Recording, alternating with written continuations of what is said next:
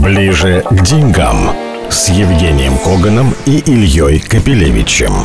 Здравствуйте, мы вновь ближе к деньгам. С автором и ведущим финансового телеграм-канала Биткоган Евгением Коганом он же профессор Высшей школы экономики. Мы оба находимся в студии Бизнес ФМ на Петербургском экономическом форуме, на котором э, наш друг Евгений собирался выступать, но так и не выступил. Да ладно. Вместо я, него... я целых э, полминуты выступил вместо, вместо 10. Вместо него выступила Анастасия Татулова, которую все-таки даже без э, оплаты вот этого знаменитого взноса э, допустили на свою голову.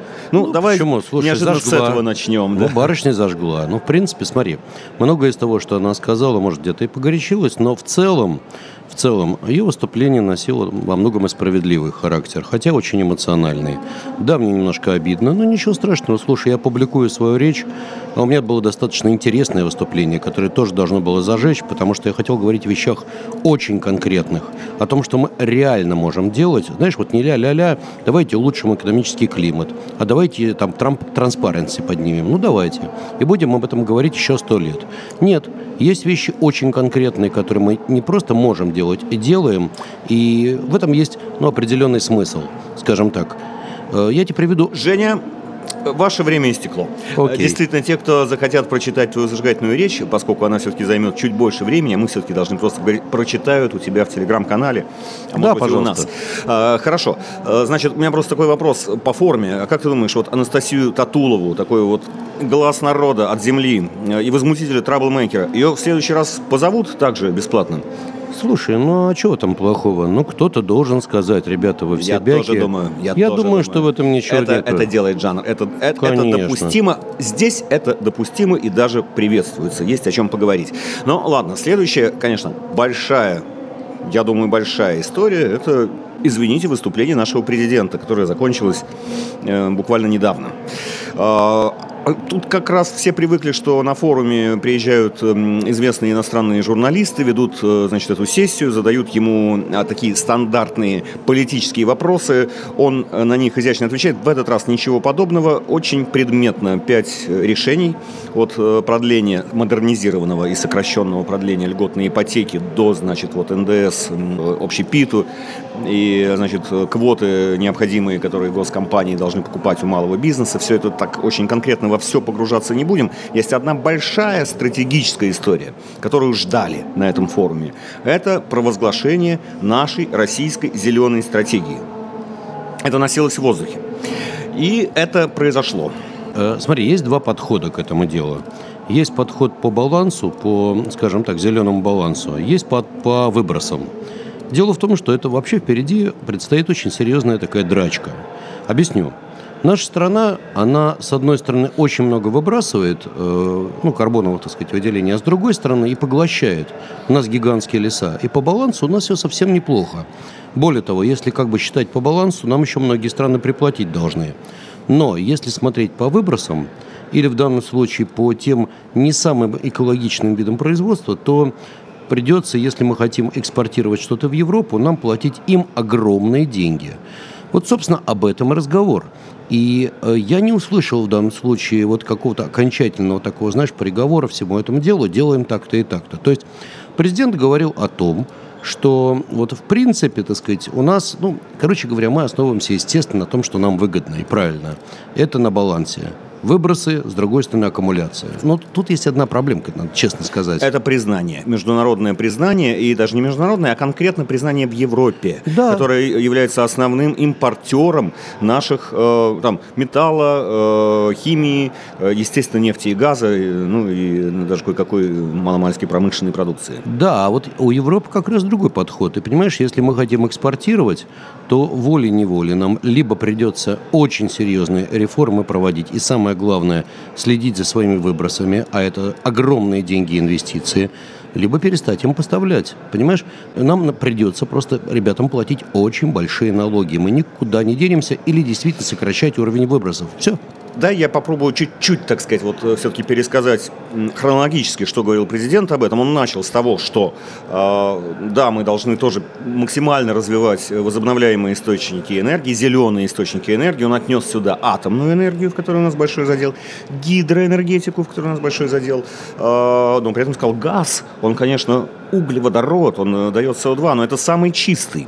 Но это ну, было только правда. вступление. А дальше как раз говорилось, ведь надо не только сокращать выбросы, надо поглощать уже накопленный излишний СО2. Тот, который значит, Америка, Китай, Европа со с ее, так сказать, промышленной индустрией трехвековой произвели, их надо поглощать. Вот мы-то и будем поглощать. И вот должна быть, он говорит, она есть, такая углеродная единица. Мы действительно закон об этом принимаем. Действительно, об этом я сейчас сходу не вспомню подробности, это долго изучать надо, но в Киотском протоколе это фигурировало. Насколько это фигурирует сейчас в Парижском соглашении, честно не скажу сразу, но могу сказать точно, что в европейской повестке, в том, что мы можем почитать в европейских газетах, этой темы нет. Там есть только тема сокращения выбросов и перехода на возобновляемые источники производства электроэнергии. Но вот в этом вся и проблемка. То есть, смотри, э, нам, конечно, выгоден подход как раз по этим углеродным единицам и по балансу. Э, европейцы могут сказать, ребята, то, что вам выгодно, вы можете принимать у себя в стране что угодно, любые законы. А в данном случае у нас законы такие, хотите поставлять, ну тогда, извините, играйте по нашим правилам. И проблема в том, что ничего мы с этим не сделаем. Ну, я бы, так сказать, сразу прямо лапы не складывал, потому что э, наиболее такой жесткий и последовательный вот такой подход, он именно в ЕС, который все свои леса вырубил давно, ну, между прочим. А у США подход, он такой при Трампе они просто, так сказать, вычеркнули это Парижское соглашение из жизни и забыли про него. Сейчас они к нему вернулись. Но э, карбоновый налог, который ЕС планирует на своих границах ввести для всего, они пока не поддерживают. Ну, вот они собираются поэтому... тоже, так сказать, давайте разговаривать. Китай – следующий крупнейший производитель. А насколько и когда Китай вообще будет способен э, догнать вот эти вот э, зеленые нормы ЕС? Поэтому Ты знаешь, здесь, я очень палка хорошо... о трех концах. Ты знаешь, я очень хорошо помню, находился в Южной Корее, и мне показывают, а видите, вон тот смог. Я говорю, а что это? А это Китай. Вот и все. Ты понимаешь, дело в том, что у Китая огромные выбросы, и вот кому-кому, как китайцам, придется действительно колоссальные деньги платить. Поэтому драчка предстоит за это дело крайне серьезная. И я бы сказал так, что еще вилами на воде писано, и самое главное, американцам-то выгодно тоже то же самое, что и нам. Так Поскольку что... у них есть леса. И... Да, да, да, да, да, у них с этим все нормально. Вот как-то так. Ну и там прозвучала фраза, которая, на мой взгляд, не стоит прислушаться, обратить на нее внимание, что э, политика, э, всеобщая борьба за прекращение значит, загрязнения, выбросов и спасения э, климата не должна превратиться в механизм фактического порабощения одних другими. Ну, разумеется, но ты понимаешь, вот проблема под этим в том... тезисом я бы подписался, поскольку... Да, но есть одна проблемка. Дело в том, что международные экономические отношения – это очень большая камасутра. И в ней каждый раз все пытаются определить, кто же все-таки в какой позиции, но главное, кто сверху, а кто снизу. И не всегда, что нам, нам удается здесь выдержать ту позицию, которая нам больше понравится. А сколько, как ты думаешь, у нас есть еще времени впереди? Потому что как бы стратегия сокращения выбросов, она ведь, она все равно есть, она принята во всем мире. И в США, и в Европе, и в Китае. И там везде, кстати, есть уже реальные, конкретные национальные планы. Ну, год от года, что, так сказать, должны делать компании, что должно делать государство, где сам. У нас вот пока этим не пахнет. И вот меня беспокоит вот это, потому что сколь мы, так сказать, не будем предъявлять миру, что мы сохранили леса, что мы не допустили э, лесные пожары, что мы, так сказать, сказать, вот не вырубаем там-то и там, что у нас их больше стало, все равно от подсчета выбросов нам не уйти это точно и не найти понимания. Да, разумеется. И смотри, я думаю, что впереди очень жаркие дискуссии, и, к сожалению, на нас будут очень сильно давить. Так что еще раз говорю, на наше счастье у нас есть в данном случае союзники, то есть как бы друзья по несчастью.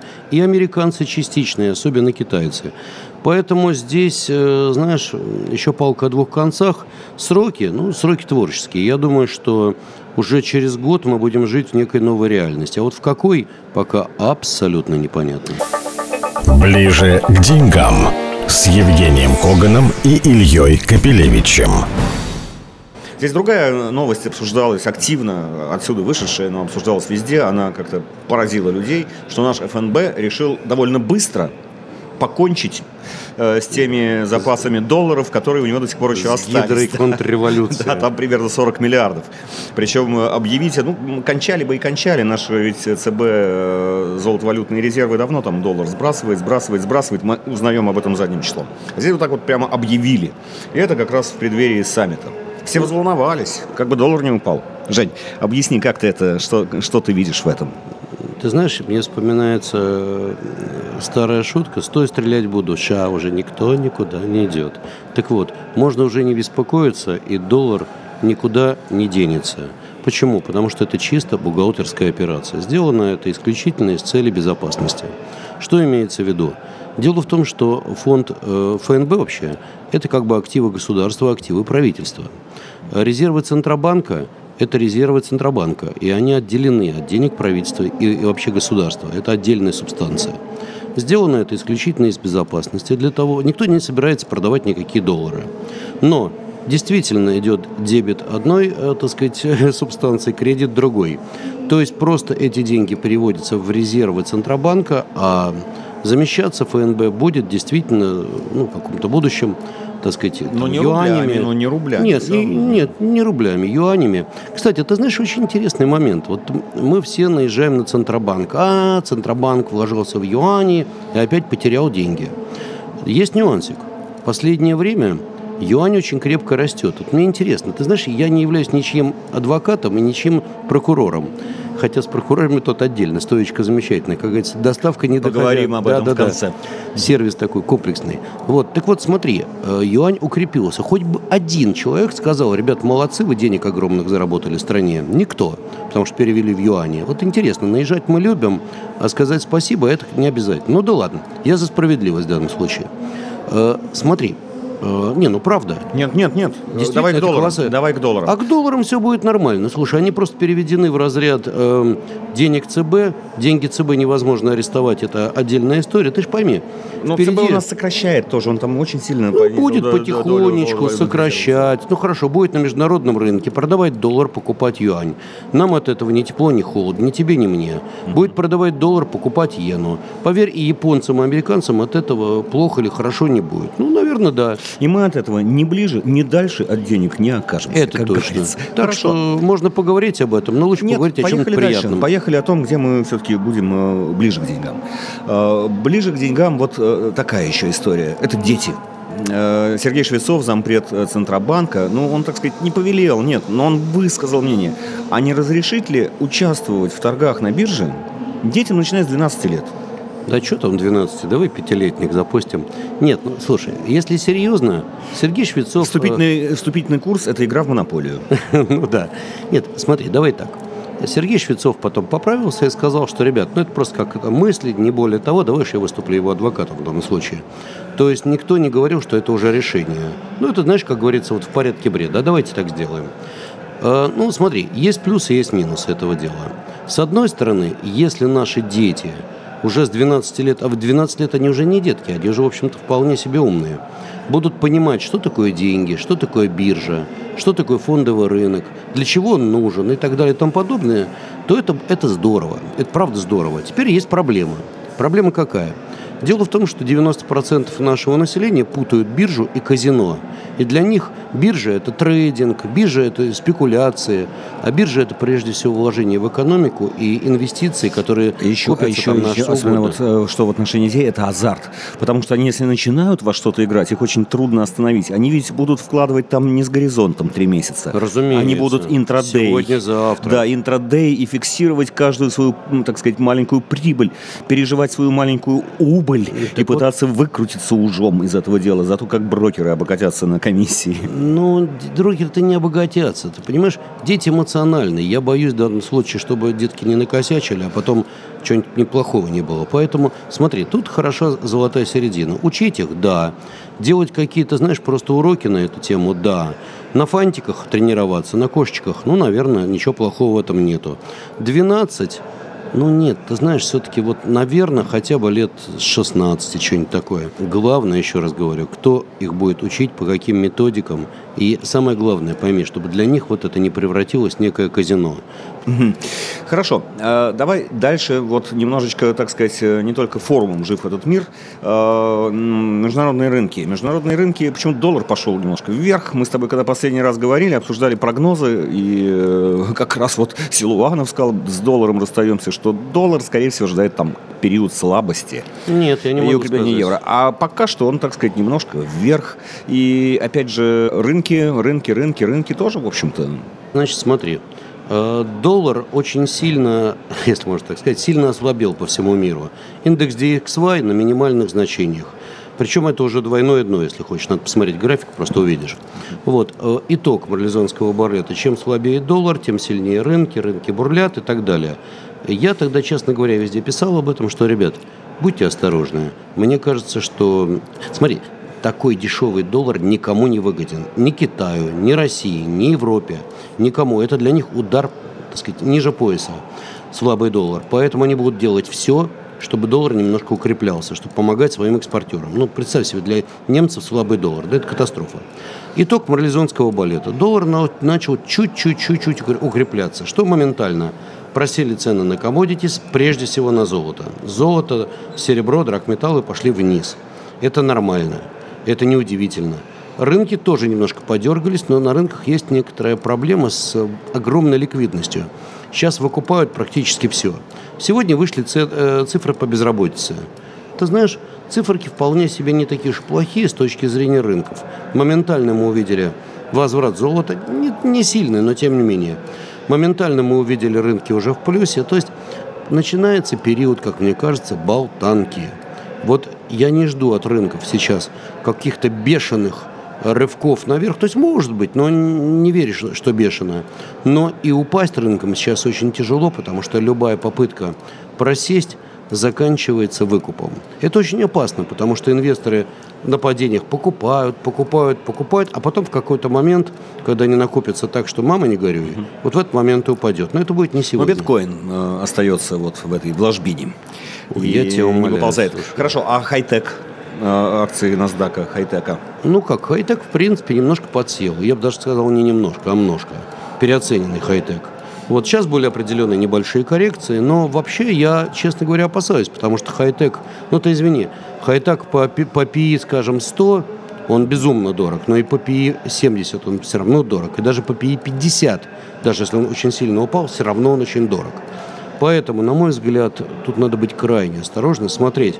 Есть, например, компании типа того же Zoom, ну, явно переоцененные. Но вышел отличный отчет, акции взлетели. Понимаешь, проблема в одном. Потенциал роста здесь небольшой. А вот потенциал падения весьма-весьма существенный. Тут же что бросается в глаза? Вот эта новая высокотехнологичная экономика, которая переворачивает наш мир, мы пока не знаем, в какой точке э, мы окажемся где-то. Она же оценивается не по марже, она оценивается по росту, по физическому росту. Ты прав, ты прав, но ты знаешь, э, по росту это сиюминутно, это хайп. Смотри, да, действительно, сегодня вот чем больше упоминаний компании, он Тесла упоминает, постоянно растет, да? Извини, халява закончилась. Тесла пошла вниз. И одновременно с этим кто пошел? Традиционный автопроизводитель. Обратите внимание. Угу. General Motors вчера взлетел. Ford взлетел. Ну, их котировки. Нет, наоборот, они пошли вверх. Взлетел вверх? Да, да, да. Почему? Потому что они пошли вниз. Не, не, взлетел. Почему? А очень просто. Они объявили о росте очень мощном сегмента именно электрических автомобилей и, и та, и другая mm-hmm. компания. Mm-hmm. Посмотри, как сильно выросли с начала года акции Volkswagen, BMW, Daimler Group и так далее. А ты знаешь, что у них очень мощные электромобили сейчас? И обрати внимание, здесь стенд с электрическим Мерседесом. Ну, смотришь, просто душа рыдает и плачет. Да, и в заключение, как всегда, немножко практические мысли. Практические мысли, практические советы на предстоящие 7 дней. Ты знаешь, я бы в ближайшие 7 дней был бы крайне осторожен. Я могу сказать, что я делаю в последнее время. Точечные покупки и аккуратная, аккуратная, аккуратная фиксация прибыли. Ну, а в какие конкретно сейчас идеи можно вкладываться? Ты знаешь, опять же, точно, сиюминутно. Ну, я бы сейчас скорее сокращал прибыльные позиции. Еще трясанет, честное слово. Спасибо. И до встречи через неделю. Ближе к деньгам с Евгением Коганом и Ильей Капелевичем.